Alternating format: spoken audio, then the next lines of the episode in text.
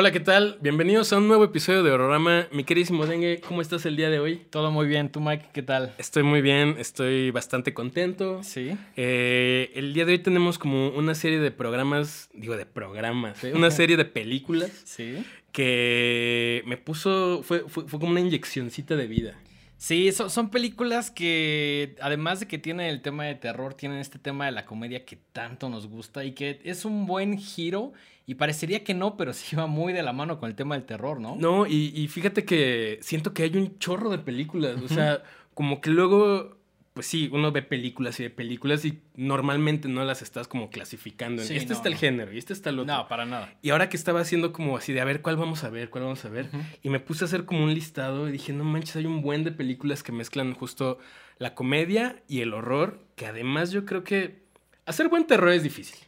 Muy difícil, me atrevo a decir. Sobre todo por, por el tema de que ya todo está muy revisado, ¿no? Entonces, darle la vuelta a algo o sacar algo nuevo es muy complicado, ¿no? Pero yo creo que todavía más difícil hacer reír. Hacer reír es complicadísimo. Muy, muy difícil, muy difícil. Entonces, eh, creo que estuvo bien chido como ah, que este programa fuera como de comedy horror, que es como se le con- conoce comúnmente este subgénero, por así decirlo. Sí. Y de entrada quiero decir que intenté ver. intenté ver. Yo tengo un tema ahí con Eli Roth. Ajá. ¿A ti te gustan las películas de Eli Roth? Eh, algunas, o sea, creo que le ha ayudado mucho el tema de que se lleva con Tarantino y conoce a la gente adecuada y esto le ha dado como cierto hype, pero creo que la filmografía a mi gusto no es tan sólida y con eso no me refiero a que no me a que me desagrade, sino que la siento como medio inconsistente. Es que, por ejemplo, estaba como así, dije, bueno, a ver cuál voy a ver, cuál voy a ver. Y como que en muchas listas así que me encontré mencionaban Cabin Fever como una película de comedy horror. Ok. Y yo las demás películas que he visto de Eli Roth nomás no me convencen. Es que siento que lo que pasa con Eli Roth es que hace películas que no son de comedia, que no son de broma, pero hay- hasta cierto punto luego se ven así. Pues o es que que- tiene, que- por ejemplo, eh, Green Inferno, se me hace chafón. Sí. Tiene Hostel, que yo creo que es como su más famosa. Hostel, creo que la idea era buena, pero fue más como el morbo de, ah, esta película. Ajá, pero y- no es un, o sea, a, a mí no me gustan. Se me hacen como mucha, mucha forma y cero sustancia, güey. Sí, tienen como mu- entre comillas, mucho gore, que realmente hay otras películas que tienen muchísimo más. Y que sí va dentro de la historia. Esta, la historia, pues, eh, de Hostel como que no es tan atractiva, aunque debo decir que en su momento sí fue de estas cosas que todo mundo queríamos ver, por curiosidad, porque el hype, porque no la habíamos vendido, porque por ahí creo que aparecía como el, el nombre de Quentin Tarantino, de Quentin Tarantino presenta. Presenta, sí. Eso, eso, eso me caga. En- en la- ne- neta, o sea, agarras como el nombre de alguien Así que le dijeron como de, güey, ¿apruebas este producto? Y el güey así como, ah, pues sí, güey. Y de pronto ya sale así, Quentin Tarantino, y hasta abajo, hostel. ajá. Ajá, ajá, ajá. Sí, es, es un truco ahí medio barato, ¿no? Es un truco chafón, pero también imagínate, o sea, tienes un nombre así como Quentin Tarantino y, y lo prestas para eso, pues me esperaría cierto grado de calidad, ¿no? Sí, yo creo que es más porque son compas y porque han trabajado ahí juntos que ese güey le dijo, pues bueno, ya, a ver, está padre, o una reseñita o algo, pero, o sea, Bueno, el punto es que vi Cabin Fever y dije, híjole, no, definitivamente Eli Roth no es mi onda. Pero bueno, ese no es el punto. El punto es que, eh, pues hemos visto mucho, mucho comedy horror, ¿no? O sea, y fíjate que si te pones como a, a- rastrearlo hacia atrás, o sea, desde estas películas de Abbott y Costello contra el hombre lobo. eh, siento que el cine mexicano tiene También, también. mucho de eso, ¿no? No sé hasta qué punto querían que la idea original fuera de comedia, pero por ejemplo, a, a mí esta que, que tú y yo somos super fans de Pedrito Fernández. Eh, mm, Vacaciones del terror. Vacaciones de terror, nos encanta esa película. Y, y de- además, el proyecto que le vamos a vender para... este, Nosotros, a ver, esto quiero que quede, quiero que pongan mucha atención, ge- gente que escucha Horrorama. Vamos a convencer a Elijah Wood, Ajá. que tiene, que tiene este Spectre Spectre Vision. Es esta productora de, de- de cine eh, pues, bastante sui generis. Sí. Vamos a convencer a Elijah Wood de hacer el remake de Vacaciones del Terror con Pedrito Fernández. Es, ajá, es que Pedrito Fernández, lo hemos dicho en varias ocasiones, ese güey es nuestro Ash. Ese güey es nuestro Esa Ash. película es nuestro Evil Dead. Esa película es nuestro Evil Dead. Vacaciones del Terror es nuestro Evil Dead. Y, Definitivamente. y además, ¿sabes qué? Sí tenemos forma de llegar a la Yagud no tan difícil. Y sé que ese güey le encantaría la idea. Es O sea, que sé, sé que ese, sé mejor. que ese güey diría como de no mames, a huevo. Claro que sí, hagámoslo", ese güey es bien chasquero. Así de, güey, si llegamos con un guion, ese güey va a decir... Sí, y sí, sobre todo yo creo que conoce la original, ¿no? Porque Así que- le gusta el cine extraño. el Sí, cine- no, estoy seguro que la ha visto. Así, casi lo podré afirmar. Así que lo escucharon en Horrorama primero. Si algún día existe ese remake de Vacaciones del Terror, es porque ¿Qué, qué te parecería un requel, güey? un rico. Un requel. Yo estoy pensando Me más, encanta, varios pasos me adelante, encanta, sí, un ya. requel, güey. Quiero ver a un Pedro Fernández ya viejo, así regresando por venganza, güey. Eso Sí, estaría sí. increíble, güey. Bueno. Definitivamente es, es algo que si no lo hacemos nosotros, alguien allá afuera, por favor, hágalo. Es una gran idea. Es una gran idea. Es una gran idea. Y lo escucharon en Horrorama primero. Así ¿no? es. Eh, ¿Qué te parece si pasamos a ya la materia de este. Antes, antes de Ajá. empezar, me gustaría enviar un muy, muy fuerte Oh, abrazo claro. a Bian, que por ahí no lo encontramos el, el fin de semana y nos dijo, oigan, pues yo le echo ojo a Horrorama, que... Bueno, no, no dijo que le echaba ojo, dijo que lo escuchaba en podcast. Ajá, ajá, Ella prefiere el podcast, entonces, Bian, si estás escuchando esto, siempre un gusto verte. Gracias ahí y, y por gracias por escuchar, claro que sí. sí. Claro que sí. Eh, y también recuerden si de repente quieren que les mandemos un saludito o algo, este, pues escríbanos. Escriban, escríbanos ahí. en las redes y, y con mucho gusto. Eh, para eh, hablar de este, de, de- de comedy horror, creo que igual como en otras ocasiones decidimos como no irnos por las más obvias. Sí, o sea, era muy fácil hablar de Evil Dead, que siento que dentro de este subgénero es una de nuestras favoritas. La 1, la 2, Army of Darkness, la serie a mí también me gustó bastante. Eh, esta era como lo más obvio, pero decidimos escoger esta dinámica que generalmente hacemos. Eh, Mike escoge una, yo escojo otra y al final hacemos una recomendación eh, sorpresa, ¿no? Por ejemplo, ahorita no sé cuál es la de Mike, Mike no sabe cuál es la mía eh, y lo revelaremos en la próximos minutos cuando acabemos de hablar de la primera. ¿Qué, te, qué te parece si empezamos con Drag Me to Hell? Me O parece- como, o como dice aquí, arrástrame al, al infierno. Arrástrame al infierno, tío. este, pues, mira, se me hace muy interesante la carrera de Sam Raimi. Sí. O sea, Es- Sam Raimi es todo un, ya es una leyenda dentro del cine de terror. Es obviamente conocido por absolutamente cualquier fan del género por la trilogía de Evil Dead, ¿no? Que empezó en 1981, luego en 1987 hizo eh, Dead by Dawn, que es la segunda, Ajá. y Army of Darkness. Army of Darkness en el 92, que ya tenía con mucho más presupuesto, Ok. porque venía de hacer una película que también siento que estaba muy adelantada a su tiempo, que es Darkman. No he Con, visto con Darkman. Liam Neeson. Es como de superhéroes, pero medio... Y se siente Sam Raimi como el Sí, tema de la comedia. O sea, sí, supongo sí. que por tener a ese güey. Sí, no, definitivamente, definitivamente. Pero el éxito de, de Darkman en 1990 le ayudó a financiar Army of Army of Darkness, en el ajá. 92. Que además me encanta porque esta trilogía, la primera. Decir, podríamos decir que la segunda, que Death by Dawn, es como medio rico él también, ¿no? O sea, es Sí. como. O sea, es, es- es como, si bien la continuación también es como una suerte de remake, hay algo muy interesante ahí con, con Death by Dawn, que generalmente los fans del terror, o al menos a mí me gusta más la segunda parte. Sí, a mí también. Evil Dead 2 me gusta más, no porque la primera es intocable, es increíble. Pero Death by Dawn es, es todavía llevarla un poquito más lejos, ¿no? Y no pasa nada si no han visto Evil Dead la primera, que obviamente lo recomendamos, sentimos claro. que es una piedra angular ahí en el cine de terror. Pero si ustedes ven eh, Death by Dawn, que es la segunda parte de Evil Dead, eh, pues no, no, no pasa nada, ¿no? O sea, No, de hecho, él lo ha dicho, ¿no? O sea, sí es una continuación, pero lo que él quería era ya con un poquito más de lana volverla a hacer como realmente la tenía en mente, ¿no? sí, sí. La, la primera siento que estoy un poquito más, incluso el tono es menos cómico. Y la, Ajá. la dos, de Dead by Dawn, ya es un poquito más Sí, ya es- de broma, pero también mejoraron los efectos, el presupuesto era mucho mayor. Sí, ya incluso se ve mejor filmada, Sí, ¿no? La sí, primera parece que la filmaban con una calculadora, güey. Sí, Pero- sí, he visto calculadores con mayor definición que esa película. Definitivamente. Creo que nuestro celular tiene 10 veces mejor. No, bueno, sí, no, ya, ya- hay gente que hace, que hace películas con, con los celulares. Eso, está, eso me parece increíble. Y también, eh, continuando con esta trilogía, eh, las prim- la primera y la segunda se parecen de Evil Dead.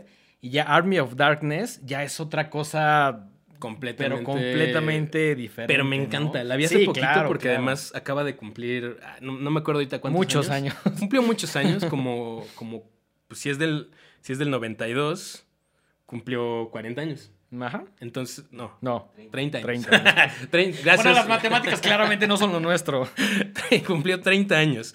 Entonces la vi hace poquito y dije, sí, la amo. Así. Es una joya. Me- me encanta. Y además, ya en esta, o sea, como que siempre se ve badass este Ash, pero en Army of Darkness ya se ve como un superhéroe, güey. Sí, Ya, o sí, sea, ya sí. es el güey que trae el boomstick.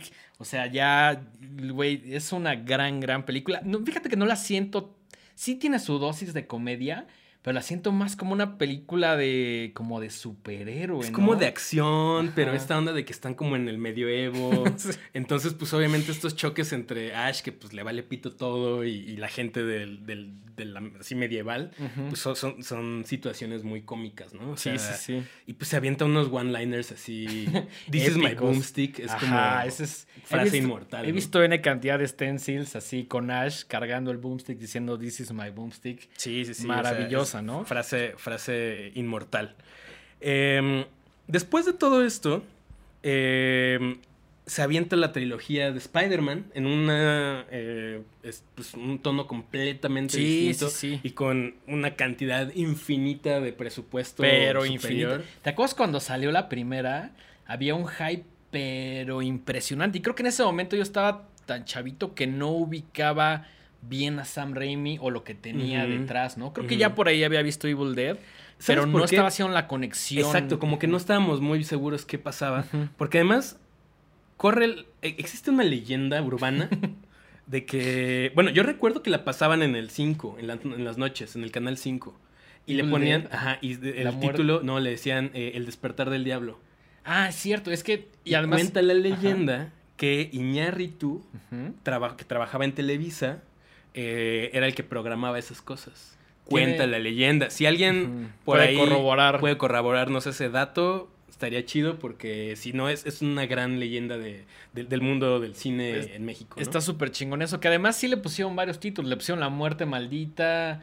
Eh, Para mí siempre fue el despertar del diablo. Sí, de hecho hay muchos, creo que la mayoría de los pósters que están en español sí, sí dicen del despertar del diablo, Ajá. ¿no? Yo también conocía, la conocía como La Muerte Maldita y creo que por ahí había otro título, pero bueno, eh, Evil Dead, Ujú. así es como la encuentra en todos lados, ¿no? Sí, entonces, bueno, eh, se avienta Sam Raimi eh, en 2002, 2004 y 2007.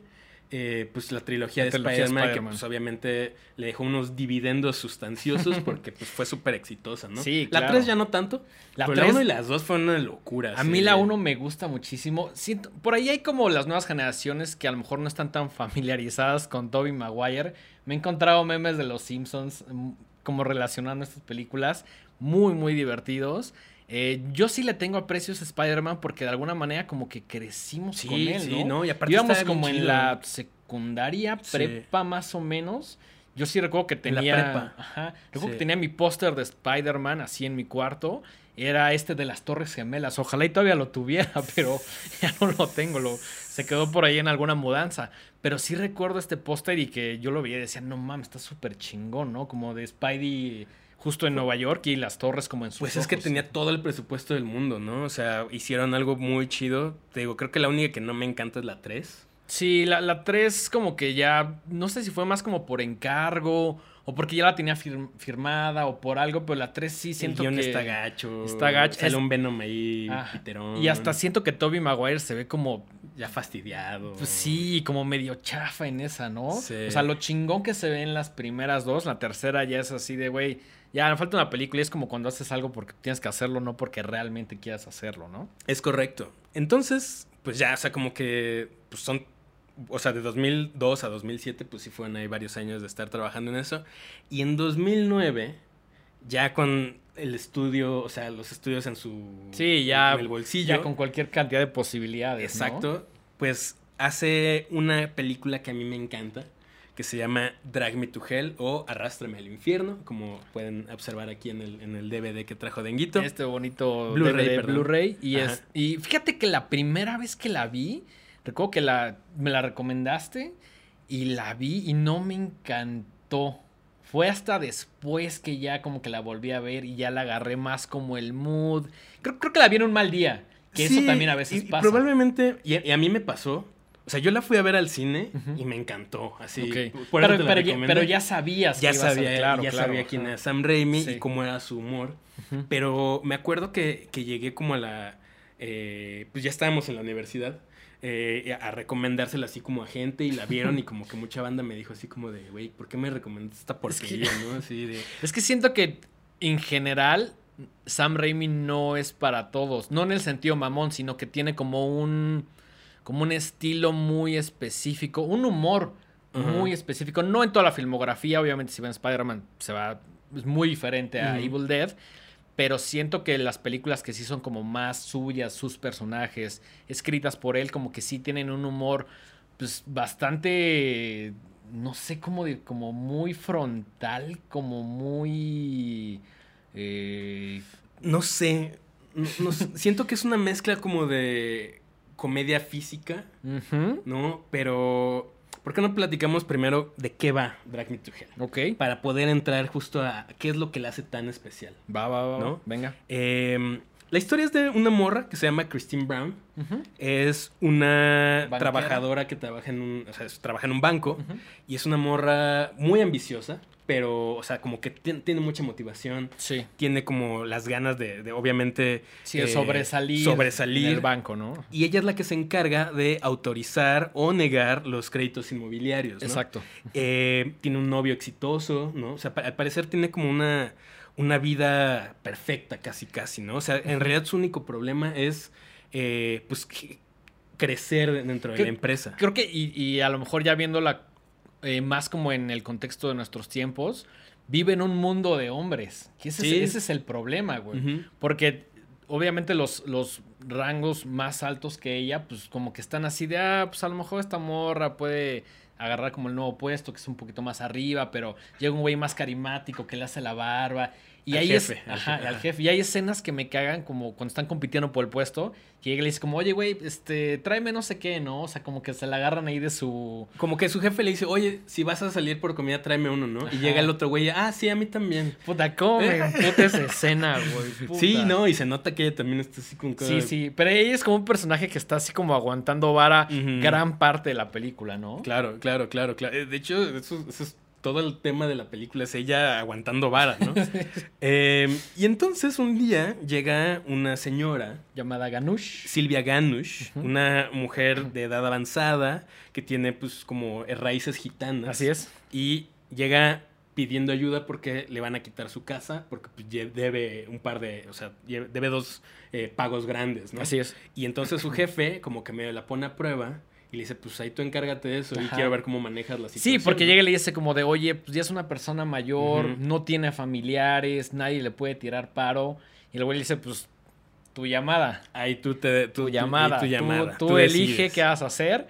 Pero pues como que sí se entender así de, güey, si quieres este puesto, tienes que ser culera, Tienes que ser medio despiadada. básicamente, ¿no? Y la morra, pues en el afán de, de impresionar a su jefe, pues dice, va, no hay pedo, lo pago. Que además, ¿No? cuando llega, llega Ganush, como que sí. Primero, como que llega en un tono como muy, oye, pues quiero ver si me pueden hacer el paro, bla, bla. Y esta morra va con el jefe, consulta y le dice, oye, pues ¿sabes qué? No tienes algún familiar porque pues, no puede autorizar, o sea, ya debes varo. eh, el, el varo no, de- perdón, el banco no puede estar como manteniendo este tipo de actividades. Entonces, ahí es cuando le dice como de, güey, ¿sabes qué? No hay pedo. Y es que cuando Ga- cuando Ganush ya se ve, entra en el, modo desesperado, se le hinca y le dice, güey, por favor, güey, no tengo a dónde ir, tira paro. Entonces, pues esta morra tiene que aguantar vara y decir, pues no, no hay nada que pueda hacer, perdón, ¿no? Y ahí es donde se da una situación ahí medio rara porque la morra, al estar hincada, pues pasa algo que, que termina en el piso Ujú. y le dice, me humillaste. Así es. Sí, y ahí Y- es como, o sea, se, se vuelve como en, ah, pues como en venganza, ¿no? Sí. Como una película de venganza. Sí, le dice, no, o sea, yo nunca me, yo nunca pido nada, nunca tengo un orgullo y todo. Te pedí un, un favor y en lugar de eso me humillaste. Es muy claro en el tema de, de- de- de la humillación, Sí, ¿no? De, sí, que, sí. de que está así rogándole de rodillas prácticamente y le dice como, pues Nel, ni modo.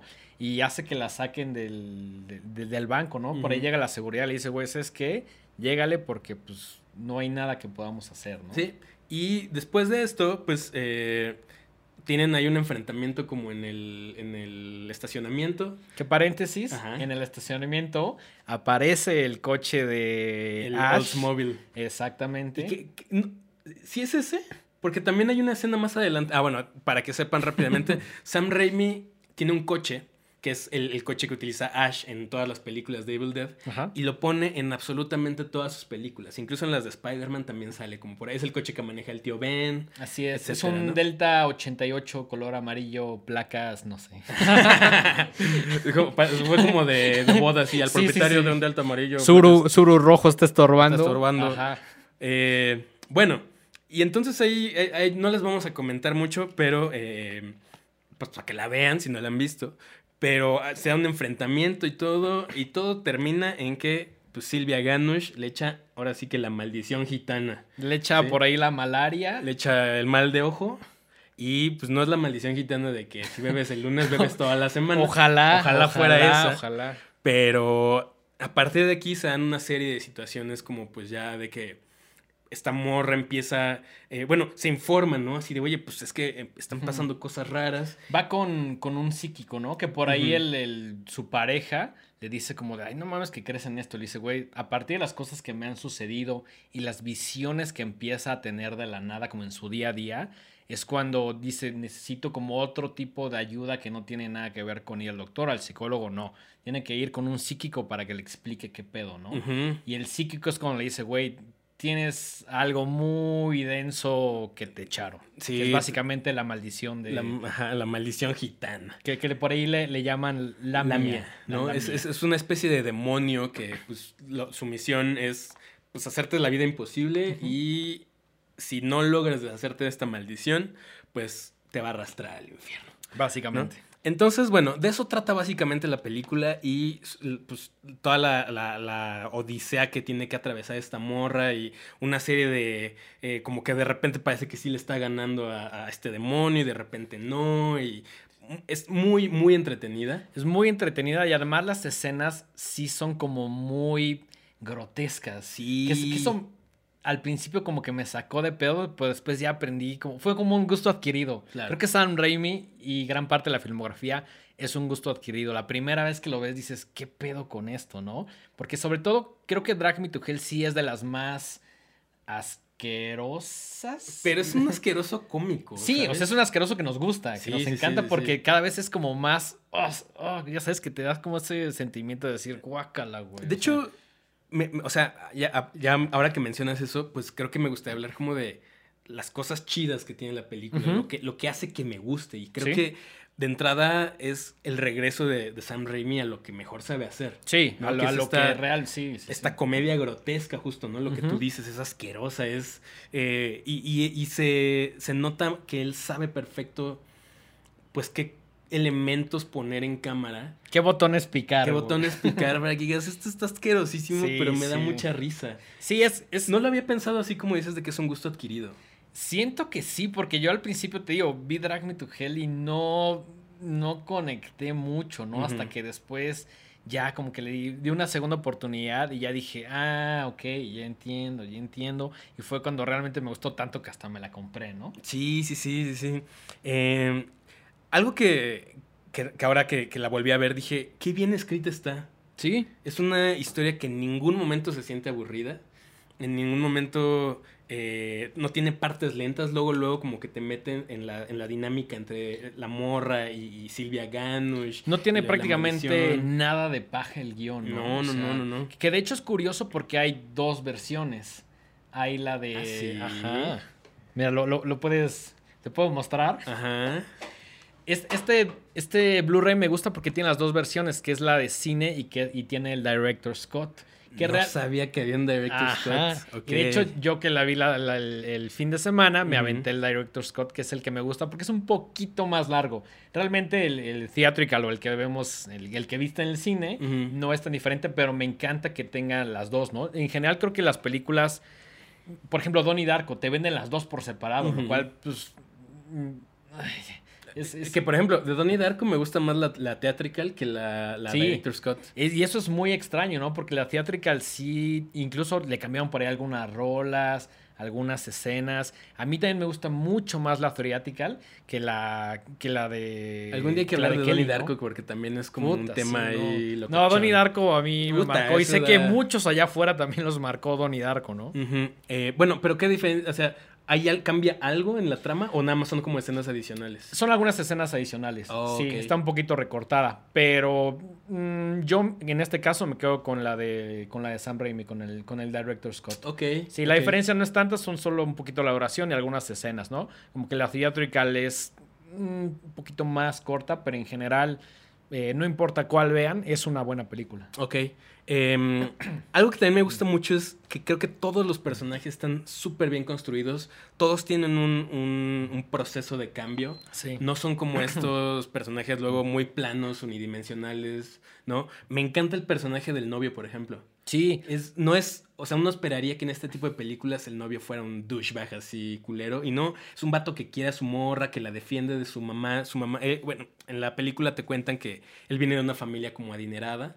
Y esta chica, Christine Brown, la protagonista, pues es una chica de, de granja que vive ahora en la ciudad. Y como que le hacen el feo ahí en su familia. En, en general siento que por varias razones eh, ella tiene que luchar no solo contra la maldición, sino contra las cosas terrenales, ¿no? Exacto. Contra el trabajo, contra la familia de este güey, eh, contra todas las cosas que le pasan en su día a día. Entonces, si vemos a, a este personaje como muy como muy presionado por un montón de cosas, tratando de batallar contra lo real, contra lo no real, contra todo lo que le sucede, y, y la pasa muy, muy mal, güey. Que eso es algo que hasta cierto punto, dentro del mundo de la ficción, me gusta mucho, porque es hasta, hasta qué punto la van a estirar eh, para, para que, para ver si, si se rompe por ahí el personaje, ¿no? Eso Sí. es algo muy interesante de ver. Sí, sí, sí. Em, pues no sé, to- todos los personajes atraviesan como un proceso bien chido y pues se me hace que pues, nu- nunca te aburre realmente Sí, la no, película. es ¿no? muy, muy entretenida. Tiene por ahí escenas clave, pero en general toda la película está muy bien construida. Hay ¿Sabes? unas partes que realmente la primera vez que la vi, a pesar de que me estaba riendo y todo, pues sí me, sí me sacaron de onda. Sí. O sea, eh, este, este demonio nunca se ve realmente, pero pues por ahí medio intuyes, o sea, te dicen que es como una especie de, de macho cabrío. Y Ajá. por ahí hay como unas siluetas que son Sí. bastante creepy. Entonces, eso se me hace lo, lo más chido de esta película. O sea, sí te ríes, pero sí es algo que te debería de dar miedo. ¿no? Sí. O sea, sí saca de onda. En eso que comentas, me gusta que tiene un poquito como el espíritu de Evil Dead, Ujú. que no. que es como este ente que se convierte o que se apodera de cosas, pero realmente nunca ves como al personaje principal encarnado en algo, ¿no? Y en Evil Dead lo hacen muy bien con las tomas, como en, en- en estos planos que va como en, el bosque o que empieza a avanzar o que se abren las ventanas. Siento que Drag Me to Hell agarra también algunos principios de, de lo que sucede en Evil Dead. Sí, ¿no? pues es la, es la, la marca de. Sí, Sí, ese es el sello de la casa. calidad de, de el Sam de Raimi. la ¿no? casa, exactamente. ¿Hubo, hubo algo que no te gustara de la película? Mm, pues te digo, la primera vez como que no conecté, tuve que darle una segunda oportunidad. Creo que la vi en un mal día o en un mal momento de mi vida, pero en general me gustó. Creo que, como te comento, no es para todos, porque para alguien, o sea, si mamá la ve va a decir, no mames, no, güey, o sea, ¿Sí crees? sí. ¿No, no le daría risa? A lo mejor alguna escena, Se la pero... voy a poner a mi mamá a ver qué dice. hay que hacer ese experimento y hay que Sí. grabar a nuestras mamás. Así Sí. nuestras mamás reaccionan, Reaccionan a Drag Me to a Hell. todas las porquerías que nos gustan. Em, a mí hay algo que no me encanta, pero es ya más bien un detalle como pues, de gustos. Y creo que hay ciertas escenas de CGI que no han aguantado tan chido el paso del tiempo. Sí, es. Hay un parcito ahí que Ujú. dices, "Oh, esto se lo pueden haber ahorrado o lo pueden haber hecho de una mejor manera. Sí, hay, hay un CGI que se ve medio raro. No sé si es por la época, Yo por el creo que sí. presupuesto. Pero también al contrario, me gusta que hay mucho practical effects. Sí, sí, sí. Hay, y muchi- hay muchísimos props, hay un montón de cosas, ¿no? hay, y hay un muy buen trabajo de maquillaje. Sí. hay unas escenas bien chidas. Que además aquí participa el señor Greg Nicotero, que pues es También. el sello de calidad, ¿no? Sí, O sí, sí. Otro, otra de esas leyendas del- de, de los efectos especiales y el maquillaje de, de cine de terror. Entonces, bueno, en resumidas cuentas, si pueden eh, checar Drag Me to Hell, se consigue muy fácilmente. Creo que está en. Si te metes a YouTube y pones Drag Me to Hell, creo que la puedes rentar ahí. No sé si esté en otra plataforma, pero estoy casi seguro de que en YouTube está. Y como por 30 pesos, ¿no? Algo Sí, así, sí, o está sea, su- está súper súper barata. Y, y además nos hemos dado cuenta que en los últimos meses, como que ya buscas una película en YouTube y a veces la encuentras, ¿no? Me pasó con Deathman de Jim Jarmusch, que estaba buscando como escenas porque es mi película favorita. Y de pronto vi así como de película completa. Y dije, órale, y ya por ahí en mi Twitter como que puse la liga así, güey, si pueden vean esto porque para mí Deathman es una cosa increíble. Quizá no tan relacionada a Horrorama, pero tampoco tan alejada. Sí, no, porque además no solo vemos cine de terror, ¿no? Sí, Nos- no, O sea, no. vemos de todo. eh, pero pues lo que más nos gusta creo que es el cine de terror. ¿no? Exactamente. Eh, algún día en algún otra en algún otro multiverso deberíamos de De hacer hablar- comedia romántica, güey. Em, bueno, nada más para terminar as- así con Drag Me to Hell, estoy emocionado de que ya sabemos que, que Sam Raimi es es- este director genial en este género, pero ahora viene la nueva película de Doctor Strange Sí, que se llama Doctor Strange and the Multiverse of Madness, exacto. que por lo que dicen Ajá. Eh, es una mezcla justo entre superhéroes y medio película de terror. No mames. Entonces, qué chingón, güey. Pues Sam Raimi en su, en su máximo uso de capacidades y con presupuesto ilimitado. Sí, ya, el presupuesto de Marvel es puta, te da para hacer lo que quieras, ¿no? Entonces, eso va a estar interesante. Ahora una pregunta. ¿Tú crees que va a aparecer Ash en este multiverso? No creo. Porque además, al ser un multiverso, sí da la posibilidad, güey. Pues sí, pero no sé quién tenga los derechos del personaje. Mm, Entonces- Bueno, eso sí sería importante. Y antes, también antes de terminar, me gustaría comentar que el guion, en algún momento antes de que, se le hiciera, de que la hicieran, se lo ofrecieron a Edgar Wright. Ah, órale. Eso lo, lo leí por ahí en internet, se lo ofrecieron a Edgar Wright y creo que iba a ser una película completamente diferente. Sí, qué interesante. De hecho, ese güey dijo como, no, no puedo porque estaba haciendo Hot Fuzz, que también es otra trilogía, la de Corneto, que recomendamos. Gran, somos muy fans de Edgar Wright también. Exacto. Sí, sí, sí. Pero pues ahí como dato curioso. Ujú. Ok. Em, la siguiente película eh, es, la escogí yo. Y es una película de 2010 eh, que se llama Tucker and Dale vs. Evil. Ajá. Eh, la dirige eh, Eli Craig, que curiosamente no hizo absolutamente nada Sí. relevante ni antes ni después. Por ahí busqué como la filmografía Tiene y... como episodios de programas de televisión. Nada, que- nada relevante, ¿no? Creo que esta es, digo, no a reserva de que alguien ahí sea muy fan del señor Craig, pues sentimos que esta es la, la F, ¿no? Esta es la buena. Pues la única que tiene. Pues sí.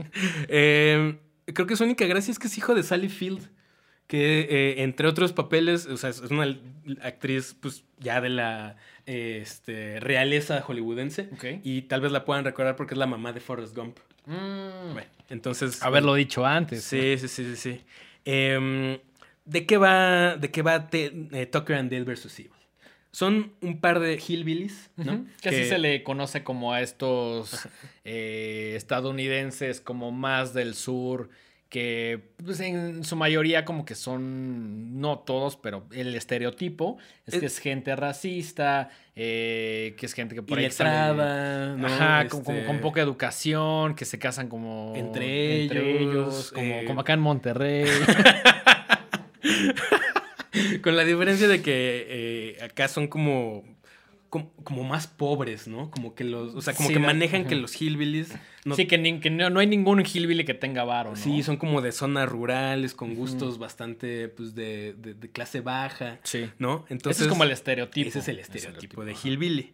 Eh, y eh, deciden, uno de ellos compra una, una cabaña. en Una el cabañita bosque. por ahí, ajá. Y, y- deciden que va a ser su casa de vacaciones y se dirigen a, a- a esta casa y tienen un encuentro ahí en una gasolinera con un grupo de estudiantes universitarios que también van como a echar desmadre ahí al, al bosque. Con los antagonistas que son como estos que también en Estados Unidos les llaman como jocks, que es como el, Exacto. el, el- el güey gringo muy de fraternidad y muy El mamado, frat boy. Muy deportista y que le encanta la peda y seguramente se han topado con este tipo de personas, ¿no? Es- ese es el estereotipo. Entonces me gusta que es como el contraste, ¿no? Es como los hill, Exacto. Se podría llamar los hillbillies contra los jocks, güey. Exacto, exacto, exacto. Y, y creo que es la primera instancia donde ves como este choque, ¿no? Este, este diferencias eh, socioculturales, ¿no? Por un lado, justo esta, esta parte como de la gente pobre, de clase baja, y estos güeyes adinerados de escuela, de universidad privada. hijos de papi, hijos básicamente, de papi. ¿no? Básicamente.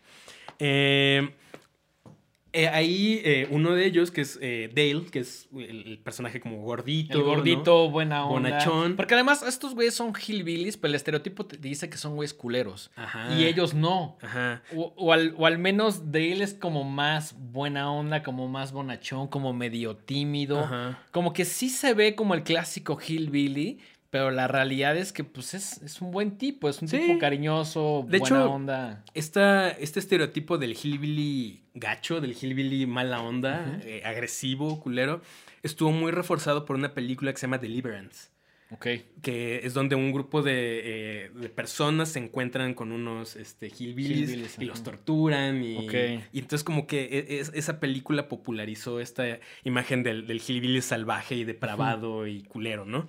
Eh, es, es muy curioso porque, pues, eh, los hillbillies son nuestros, nuestros héroes, nuestros personajes principales, pero también del otro lado hay como un personaje principal, que Sí. es el macho alfa. El ma- ¿no? Tal cual es el macho alfa. Es Es, el güey macho así alfa. de yo puedo todo y. Todas mías. Sí, claro, Es- claro. Es, sí, sí, es sí. un personaje súper desagradable. este. Y curiosamente se llama Chad.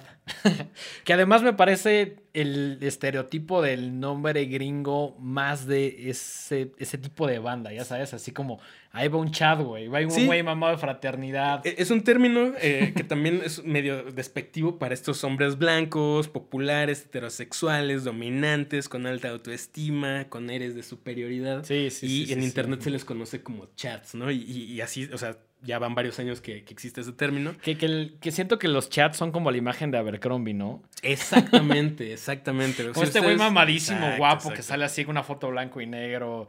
Sí, sí, es, es este tipo de güey. Si vas a tu. Abercrombie más cercano, vas a encontrar un chat muy probablemente. Sí, sí, sí, sí, sí. Em, Y, además es- era este tipo como que en el, el del 2010, Ujú. el güey que usaba dos polos. Ah, El sí, güey que nunca- dime que nunca usaste eso, güey. No, o sea, o sea, me gustan las polos, casi no las uso. Por ahí tengo un par que me gustan. Pero en- incluso en esa época nunca usé dos polos. Güey, no, yo no. nunca entendí por qué te ibas a poner una polo y luego encima otra polo y que se. No, güey, se veía Y con el cuellito siempre así. No, no, no. Que no, yo a veces no. aplico en este tipo de chamarras al cuello, a veces. Pero en chamarra, pero en la Ajá. polo se ve como. No, en la polo se ve mal. Se ve terrible, mal, se ve terrible. Eh, y entonces empieza a dar una comedia de enredos donde justo... eh, ah, bueno, no. Primero, es- eh, tienen este enfrentamiento, bueno, este primer encuentro Se en, la- encuentra en una gas. en una ajá. gasolinera, que, que también es otro de estos clichés de las películas, ¿no? Como ese, eh, ese esas escenas en gasolineras donde el, el dueño de la gasolinera como que te advierte que algo pasa. Sí, sí, sí. O te da una instrucción mala para que te vayas por otro lado. Aparecen muchas de terror. Sí, es, es como ese estereotipo, ¿no? Que de pronto se paran antes de llegar como a su destino. Ajá. Y, y como que de alguna manera el, el- el vendedor, el tendero, el que reparte ahí la gas, como que no les dice nada, pero como que tiene una actitud así de no se acerquen más allá de este kilómetro porque van a valer madres. Y de- te lo advierte de alguna Sí, manera. sí, sí, ¿no? sí, sí, sí. Em, y a Dale le gusta una de las morras, Así es. ¿no? Eh, y bueno, entonces ya, pues cada quien, cada grupo se va por su lado. Y de repente. Pero pues, antes ah, de eso, es muy cagado porque está en la gasolinera y están Tucker y Dale. Entonces Tucker le dice así como de, güey, ¿te gustó esta morrita? Ve y háblale. ah, sí.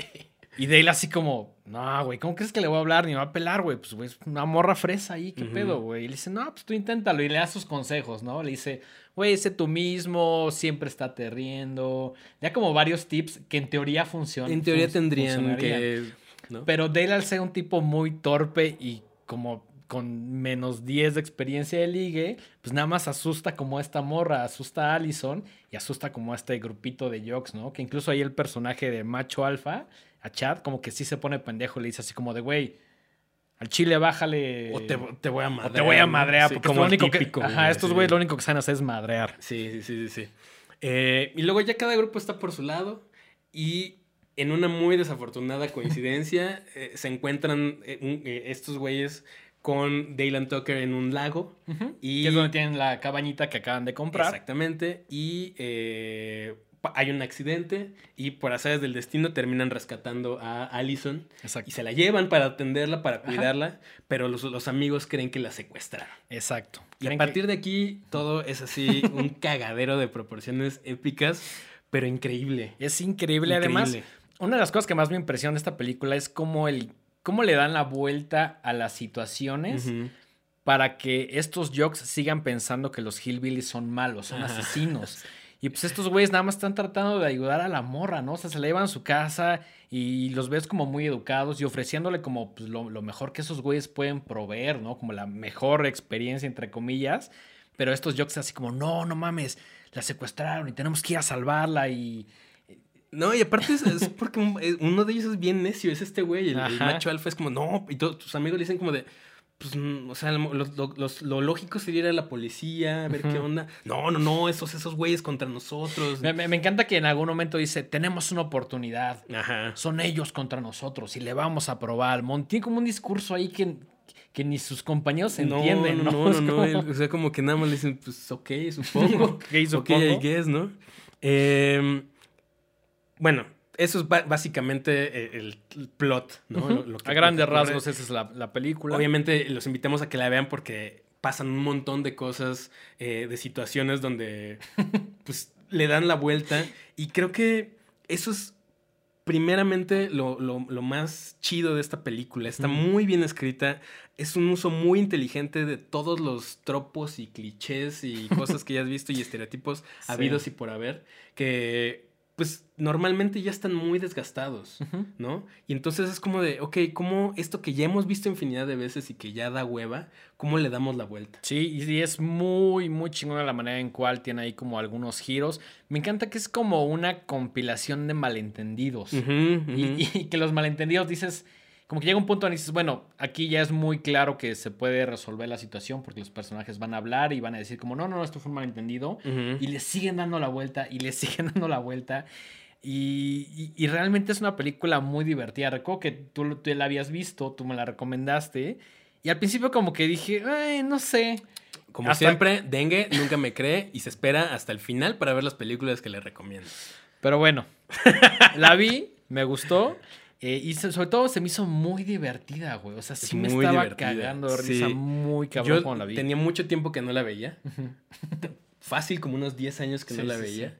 Y la volví a poner. Dije, luego estas películas, pues no eres la misma persona en una fecha que 10 años después. claro, no sabes si va a funcionar igual. Si ¿no? el humor te va a seguir dando risa. Y no mames, te acuerdo, me acuerdo que te mandé un mensaje así de, Sí. güey, me sigo cagando de risa con lo que pasa, ¿no? sí, sí. Creo que ese es un como buen sello, ¿no? Cuando, cuando estoy viendo una película y te quiero mandar un mensaje, por el motivo que sea así de, güey, esto está cabrón, güey, esto está muy cagado, siempre es un, es, es un buen sello ahí que, que tiene la película. por ejemplo, el tema del humor es muy delicado porque ya no se hace el mismo humor actualmente que hace 10, 15 o 20 años. Sí, no, Hay no, no. chistes que si hace 10 años los puedes hacer, ahorita ya no tanto. Sí, o, o puedes, pero el mundo te va a mal mirar, güey. Exacto. Y por ejemplo, eso me pasó con, con Cabin Fever.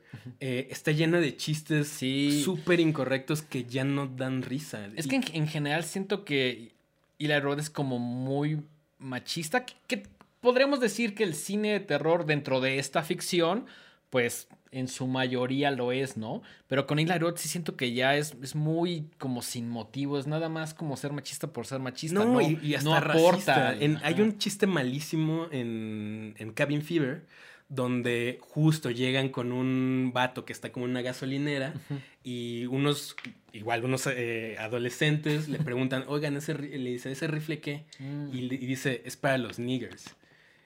Y todo el mundo se queda así, eh, o sea, y sí lo menciona y sí, dice, no, ese güey es bien racista y no sé qué. Y al final, al final, final de la película, hacen como la aclaración de que, pues los niggers son sus amigos. Perdón por decir la palabra, pero era para explicar el, el chiste, ¿no? Y entonces llegan los, un, un grupo de afroamericanos y como que ya cotorrean con el dueño de la gasolinera y todo, y les, les, les entrega un rifle. pero es un chiste que dices, híjole. Sí, no, ya, ya. O sea, Hay, hay cosas que si no te van a aportar mucho, pues mejor no las uses, ¿no? No te metes en pedos, no quedes en ridículo, tenía una mentalidad de hace quién sabe cuántos Exacto. años, no hay necesidad. Yo creo que hoy en día el, reto específicamente con el humor, con la comedia, es ser mucho más inteligente, es darle la vuelta, es, es encontrar nuevas maneras de hacer reír sin caer en el racismo, en el sexismo, en esta cantidad de clichés que hemos visto a lo largo de toda la historia, ¿no? Creo que el, el humor ahora tiene que hacer un esfuerzo mucho más grande por, por, por entretener, por hacer reír, sin caer en este tipo de estereotipos que, que ya suenan muy, muy de vieja escuela, ¿no? Sí, y creo que justo algo muy chido de, de Dylan Tucker es que, eh, además de que tiene un conocimiento total del género, ¿no? O sea, le dan la vuelta a mil situaciones clichés del cine de terror. El humor sigue siendo fresco, sigue siendo original Sí. y sigue siendo, sigue estando vigente. Sí, no, claro. no encontré ningún chiste que dijera, ah, esto ya no funciona actualmente. Sí, es, es como cuando ves esas caricaturas clásicas, Ujú. Box Bunny, eh, Ujú. etcétera, que todavía el humor a lo mejor no, ya no te parece tan divertido como cuando eras chavito, pero que las situaciones eh, son, son divertidas, ¿no? Una onda medio la pantera rosa, que las situaciones eh, han envejecido bien, ¿no? No- Que no se meten con ciertas eh, aspectos como muy específicos que hoy en día ya no, ya no se puede utilizar o ya no es conveniente agarrarse de ciertas cosas para hacer reír a alguien, ¿no? Claro. También hasta cierto punto me gusta que el humor es como. Como muy ingenuo, ¿no? Como muy. Es como muy, muy bonachón. Es Ajá, o sea, es- es- y es una un contraste muy cagado porque es súper violenta. Sí, sí. O sea, hay unas escenas súper así sangrientas, muy sangrientas. Muy sangrientas, sí. Pero sigue siendo un humor como bien inocente, por así decirlo. Es un humor inocente que a lo mejor si no tuviera como toda esta parte del gore y fueran otros personajes, sería una película un poquito más popular. Incluso me atrevo a decir que podría ser una película para- familiar. Casi, casi. Si sí. no tuviera los elementos del terror y el atascadero de sangre, Sí, ¿no? sí, los personajes son muy divertidos, te encariñas con, con los personajes principales. Sí, acabas siendo fan de, de Dale, ¿no? Sí, totalmente. Eh, fíjate que sí tiene una moraleja y yo normalmente me choca cuando las películas me quieren dar una lección. ¿no? Porque es como que... Es- sí, es, es un poco necesario a veces. Un poco en serio, pero aquí no está nada forzada. Siento que está como, o sea, es la importancia de ser tú mismo, de no juzgar a la gente, de, de la importancia de la comunicación, ¿no? Porque Sí. si todo se hubiera hablado desde Es el eso, principio- ajá. Es, el- es un error de comunicación durante una hora y media, lo Sí. cual parecería que se puede resolver en algún momento, pero llega un punto donde les tiran y les tiran y les tiran. Y también para mí la película fue como de a ver qué tanto lo pueden estirar y- o, o darle la vuelta, ¿no? Ujú. Que eso es algo que, que me encantó y que siento que el guion resuelve de una manera muy inteligente. A mí tal vez no me encantó la última vuelta de tuerca, pero no me molesta, porque todo lo demás es tan chido Sí. que dices, ay, bueno, ya no pasa A mí, nada", por ejemplo, no, sin spoilers, no vamos a comentar tanto el final, pero el final me gustó, me dejó satisfecho y fue como de, ah, sí. Yo digo porque hay un personaje que de repente le sacan como una backstory. Ah, bueno, sí, eso, está- Que- eso sí está medio chafón. Está medio Eh, chafón. sobraba, no, no me molesta, pero igual si le hubieran quitado eso, hubiera sido un poquito mejor. Sí, no, no, no, es tan, no es tan relevante. Y por último, de esta película, por ahí leí una reseña que decía The most powerful bromance in all of film. Sí, Sí, sí, es, es un- es- un bromance increíble. Es Sí. un bromance, hasta que no. Hasta que no. Hasta que no. Pero véanla, vean eh, Tucker and Dale vs. Evil. Se la van a pasar cabrón. ¿Está en alguna plataforma? No lo sé. bueno, está en el mundo del Está internet. en el mundo del internet. Y muy probablemente está en YouTube también. De hecho, creo que sí. O sea, neta, si no la encuentran en sus plataformas, si van a YouTube, la pueden muy probablemente rentar por una cantidad muy baja. Y si no, pues ya recurran a otros métodos. Exactamente. Pero definitivamente Dylan Tucker vs. Evil es de muy mis. divertida, güey. Sí, muy, muy, muy, muy muy divertida. divertida. Sí me estaba cagando de risa. Gracias por recomendarla, güey. Gracias por obligarme a verla. Bueno, no me obligaste. No, La pero- vi con todo el gusto, con mucha curiosidad, pero sí iba un poquito como de, eh, no sé, y al final dije, no mames, chulada. Sí. Em, ¿Te parece si pasamos a la sección de película sorpresa? Así es, Uf, venga. Venga. ¿Cuál, cuál, cu- ¿Qué viste? En este momento es como cuando destapamos un premio y no queremos que salga lo mismo. ¿Cuál crees que vi? No tengo ni idea. 1992, Peter Ah, no. Jackson, Ah, Brain Dead. Brain Dead o Dead Alive, como, como se le conoce. ¿Y tú qué escogiste? Yo escogí Buba Hotep. Ok, no lo he visto. Uy, bueno. Empecemos con, con Brain Dead. Ok, como que todos, todo el mundo recordamos a Peter Jackson por esta filmografía. Bueno, el último que hizo fue el documental de los Beatles, el Get Back. Se aventó las ocho horas. A mí me gustó mucho. Habrá gente que tenga ahí opiniones divididas. Pero la realidad es que Peter Jackson, incluso antes del Señor de los Anillos, ya traía como una onda más gore, como más de terror. Y creo que esta es su obra maestra, al menos dentro del mundo de terror o dentro de lo que me interesa, ¿no? Si bien fuimos a ver El Señor de los Anillos y nos gustó y todo, esto sí no tiene prácticamente nada que ver. Parece otro director, parece otra persona. Sí, es como si le hubieran así, hecho un brainwash a Peter Jackson y nos dieron otro. Que digo, sigue siendo un gran director y todo, pero ya no ha hecho nada así. Necesitamos una playera que diga Make Peter Jackson gore again. Volvamos a Peter Jackson gore otra vez, por Mm, favor. súper, güey. sí, Sobre todo después de ver esta película dices, no mames. O sea, me atrevo a decir que esta es la película más atascada que he visto en cuanto a gore, güey. Probablemente. Tiene, tiene, o, o sea, creo que, o sea, sí hay un, un- un récord de cantidad de sangre usada en una película. Sí. Y creo que lo tenía Brain Dead. Ajá. Y luego le Evil ganó Dead. Evil Dead, el remake de Fede Álvarez de 2013, que hay una escena de como de 20 minutos de lluvia de sangre, Uf. que son litros y litros y litros y litros de, de- de sangre falsa. ¿Te ¿no? acuerdas cuando vimos esa escena? Yo me cagué, Sí, güey. O sea, dije, este remake lo valió todo, ¿no? Ibas, íbamos muy temerosos, pero esa entrega, es- esa escena al final entrega muchísimo. Y bueno, pues Brain Dead, ¿de qué va? Pues empieza con estos como exploradores que se van, este, al, al- se van al Skull Island, que además es otra referencia de, de King Kong, que se van al Skull Island, y de pronto se traen a esta madre que se llama el, el Sumerian Rat Monkey, ¿no? Que es como este animal y que pues, está súper raro, es una mezcla ahí como de rata, mono, nadie sabe bien qué pedo, ¿no? Entonces, se lo llevan al zoológico y por ahí hay dos personajes principales que los nombres siempre me llamaron la atención. El personaje principal se llama Lionel.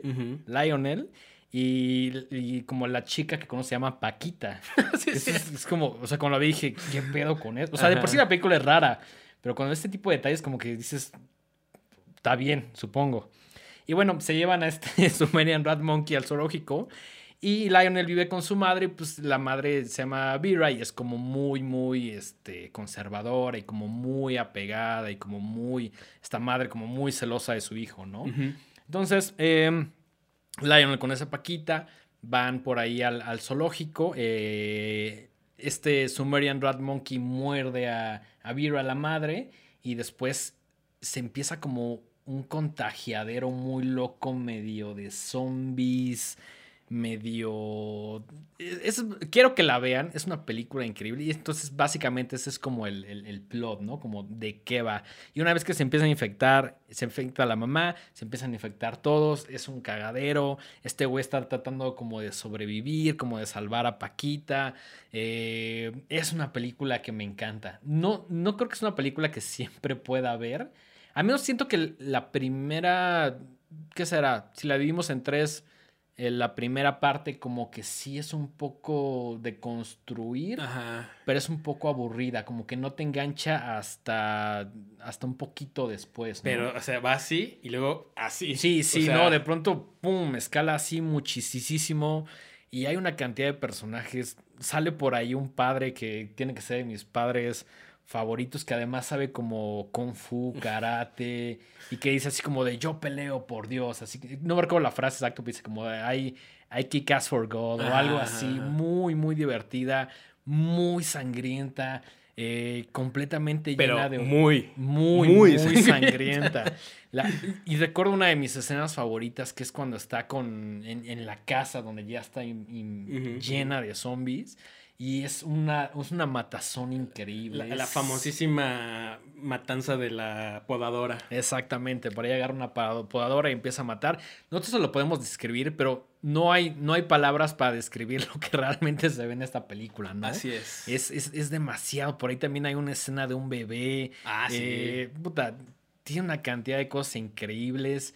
Eh, me encanta. E incluso el póster me encanta. Sí. De que es esta mujer abriéndose como la Ah, boca y, y el ojo, ¿no? Ajá, Sí. es increíble. Todo me gusta. Y sí siento que es de estas piezas claves que se han vuelto, pues, creo que ya ni siquiera de culto, como más de cultura popular. ¿Sabes dónde vi y- Brain Dead yo? ¿Dónde? En el canal 11, un día en la madrugada. Y durante ¿Neta? mucho tiempo no sabía si la había alucinado, porque como que nunca supe cómo se llamaba, porque le, le cambiaron el nombre, no sé, no me acuerdo. Y yo no, o sea, como que quería, pasan tantas cosas y, y son escenas tan icónicas Sí, que como que quería ver de qué era. Y obviamente estoy hablando pre-internet, claro, claro. ¿no? Alguien la programó un día en Canal Sí. 11, la vi y dije, ¿qué carajos es esto? Sí, sí, sí. Y hasta mucho tiempo después ya supe que era era Peter ajá. Jackson. Porque cuando salió El Señor de los Anillos, pues la gente hablaba de, de- de Ok. esta película, ¿no? Yo fue una película que descubrí más por ver como pósters y escenas Ujú. en el mundo del internet que dije así como de, ahora esto se ve bien atascado. Y luego ya empecé a encontrar un poquito más de Peter Jackson y me di cuenta que tiene como dos títulos, le encuentran como Brain Dead o Dead Alive, porque este tema de Estados Unidos, eh, Nueva, Zelanda. Nueva Zelanda, muy, muy recomendada. ¿Tú la recomiendas? Ampliamente. Ampliamente. Sí, indispensable. Indispensable si les gusta el terror, si les gusta el atascadero. Esta es la película que tienen que ver. Brain Dead, Dead Alive, 1992, señor Peter Jackson. Y para cerrar, ¿qué te parece si vamos con tu recomendación, Mike? Ok, yo estaba entre dos películas. Ok. Una la voy a recomendar rápidamente y la otra sí la tengo que recomendar porque es una obra de arte, pero la voy a recomendar en una frase. Ok. Ok. Esta película se llama Buba Hotep y la dirige Don Coscarelli y es una película de 2002. Don. Coscarelli, un personaje, un director eh, conocido en- para los fans de- del, del mundo del terror porque es el, el creador de, de Phantasm, una, eh, una serie de películas como slashers pero rarísimas donde el, el- el malo es un personaje que mata a sus víctimas con una bola de metal con picos. ¿Es 70? No, es 80 Es ya. 80, ok. Pero bueno, tiene esas películas de Phantasm y en 2002 escribe, bueno, eh, lee un, un cuento corto y escribe, más bien dirige Buba Hotep, donde el personaje principal lo interpreta nada más y nada menos que Bruce Campbell. Uf. Bruce Campbell, que como ya sabemos es el personaje principal de eh, Evil Dead. Y el, actor, Williams. y el actor fetiche de Sam Raimi, El que ha estado fetiche en de Sam Raimi. todas, excepto Drag Me to Hell. Sí, exactamente. Eh, y la historia es una cosa increíble. Eh, Bruce Campbell interpreta a un imitador de Elvis Ah, ya sé cuál es. que ya sé cuál está es. Sí, sí, sí, eh, internado en un asilo. Ya es un, ya es un imitador de Elvis ya grande, ya viejo. Y para no hacerles el cuento muy largo, se hace amigo de un señor afroamericano que está también ahí. eh, bueno, ahí él, él jura que él es Elvis, ¿no? Narran una historia ahí de cómo. eh, ¿Por qué, por qué se cambió el nombre y etcétera? ¿no? Porque eh, eh, la gente del asilo lo conoce como Sebastian Huff. Entonces, eh, él, él cuenta la historia de cómo es que se terminó llamando así. sí. Pero él, él es Elvis. Ok, ok. Y se hace amigo de un eh, señor también ya grande afroamericano que jura que es John F. Kennedy. Wow. Y si creías que eso estaba como crazy, Ajá. todo empieza... a- todo- o sea, el punto es que hay una momia que empieza a, robarse las almas de todos los viejitos del asilo. Y entonces Elvis y este John F. Kennedy negro tienen que detenerlo. Vendida. No necesitan saber más. Vendida, güey. El Güey, quiero salir de aquí a verla. Es una cosa increíble porque es una historia que te deja un sabor de boca bien chido por la química que hay entre estos dos personajes. Ok. Eh, el personaje de, de John F. Kennedy es un señor que se llama Ozzy Davis, adorable. Y pues Bruce Campbell en un papel completamente distinto a, a lo que estamos acostumbrados a ver como Ash Williams. Ok, un poquito más serio, dirías. Un poquito más serio y te digo, como ya está grande, tiene muchos monólogos Ok. donde habla de, de- de cómo se arrepiente de cosas que hizo en su vida y así. Ujú. Y el final es una cosa muy bonita. Ok, ok. Entonces, eh, los efectos especiales son de Robert Kurtzman, que también otra leyenda de, de los efectos especiales. Y eh, contó con un presupuesto de 500 mil dólares, que es como el 1% de Es- lo es que... nada, Sí, güey. es nada, nada, nada.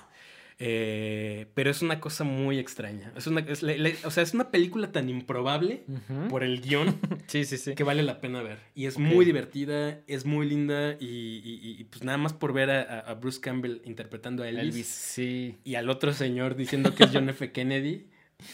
Él está convencido de que es John F. Kennedy Sí, sí, además. sí, sí, sí. Que no lo mataron y que lo, lo llevaron a otro lugar y lo tiñeron. Esa es su explicación.